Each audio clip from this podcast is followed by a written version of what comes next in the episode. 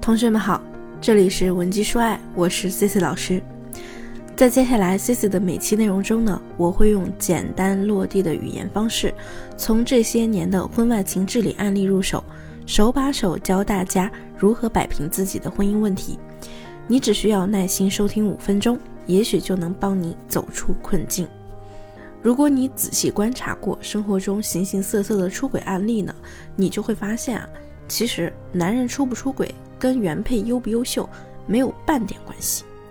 主要呢，还是看他这个人有没有出轨体质，以及他的机会合不合适。那究竟什么样的人有出轨体质呢？什么是合适的机会呢？第一个，物以类聚。咱们看一个人容不容易出轨啊？其实呢，就是看他平时身边玩的都是什么朋友。而如果说他的那些哥们儿啊、姐们儿啊都是出轨惯犯，那这个人出轨的概率就会大很多。这是为什么呢？因为在一个群体中啊，共同的价值观传播会使这个人的道德观念越来越薄弱。如果在一个圈子里出轨呢，都可以被当成那种啊风流韵事，拿来呢朋友之间调侃，而丝毫不会因为这件事儿脸红。那久而久之，这个人很大程度也会出轨。如果你现在也遇到了类似的婚姻问题，不知道自己该怎么办，也可以跟老师来聊一聊。我的微信是文姬零七零，文姬的小写全拼零七零。只要你提问，我一定会有问必答。那第二个呢，就是新鲜感导向。谈恋爱之前呢，其实有时候啊，我们可以先问一问啊，就是你的另一半他之前是为什么跟前任分开的？如果他的回答中呢包含什么也没什么特别的，感情淡了之类的，或者呢，哎，一段亲密关系进行中呢，你的另一半对你的前后差异实在太大了，大到书可忍审不可忍的地步，那基本可以确定新鲜感对于你的另一半在感情里的影响很大。如果说仅仅因为新鲜感变淡，他就没那么喜欢你了，甚至连基本的责任感都没有了，那这个人出轨的概率就会很大。第三点呢，就是你要看他的拒绝能力是不是很低下。我们生活中呢，肯定有这种人啊，你一定见过的，就是那种哎一叫就走、平易近人，你跟他提什么要求呢，他都能满足你的。在周围人眼中呢，这个人就是个老好人。这样的人呢，显然他肯定不是个什么坏人。但是我告诉你，假设有合适的条件，再有那么一个合适的对象跟他日久生情啊，对方呢再对他软磨硬泡，那他每次啊就不好意思拒绝，日积月累呢，他很有可能就范。那第四种啊，就是那种平时表现的天不怕地不怕的类型，出轨几乎是我们人类的本性在作祟，人的本性就是猎奇、有欲望、有征服欲等等。但是有时候呢，哎，不出轨不是因为我们道德有多高尚啊，而是因为我们心中啊有害怕的东西，有恐惧的东西。什么出轨之后，比如说家庭要面临解体、财产损失、名誉扫地，哎，第三者纠缠你，还有关系破裂等等。那对于这些人的恐惧呢，很多时候啊，足以让我们做出正确的选择。但就是有那么一类人啊，啊，什么东西他都表现的无所谓。Whatever，内心啊毫无恐惧，这种人很恐怖。对他来说，他出轨率很高，因为没有任何东西能拿捏得住他呀。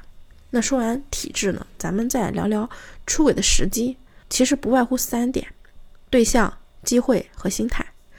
对于我们每个人来说呢，一个刚接触的异性，潜意识呢，我们都会自然的把它分为两个类别：可出轨和不可出轨的类型。可出轨类型是什么意思呢？就是。这个人啊，他在某一方面或者其他方面要强于你现在的伴侣。那这个时候有人要问了，老师，哎，那为啥我看很多出轨的对象呢，其实比原配都差远了？这就回到我们之前有提到的那个新鲜感的问题。新鲜感这个东西啊，它的威力就在于它能把你眼中的某个陌生的异性瞬间提升几个等级，让他从不可出轨的边缘。跃迁到可出轨的类别，这个事儿不难理解。你想想，我每天给你吃山珍海味，你是不是偶尔呢也想吃吃什么农家菜啊、家常菜啊？所以啊，任何一个让你不那么讨厌的异性，都可能成为你日后出轨的对象。从概率上来说呢，如果说你平时接触的这种级别或者以上的异性多了，他就很可能出轨。咱们再来说说机会，一个人啊，如果平时接触的都是同性，哎，或者这个人他本身又穷又丑又没本事没时间要啥没啥，那他怎么出轨呢？对不对？啊，这几样只要稍微有那么一样高一点，就很有可能会吸引异性，导致出轨。所以呢，对于有钱人来说，你要看住他的口袋；对于颜值高的人来说呢，你就把他给喂肥、喂胖；对于有闲的人呢，就把他的时间给占用了，榨干他的时间。最后呢，咱们来说说心态部分。抛开道德因素啊，如果你完全没有任何能控制住你另一半的点，不管是财产、感情还是欲望，他出了轨呢，就完全不用担心受到你任何惩罚。那这个人出轨的概率呢，就会一飞冲天。我经常收到粉丝的私信啊，说什么老公出轨了，家都不回了。如果呢，你稍微去责备他，那他直接就甩脸走人，好几天都不回来的。然后我就问粉丝，你们的这个房子的问题啊，他就说房子呢写的是老公父母的名字。然后我问他，你知不知道你老公具体挣多少钱？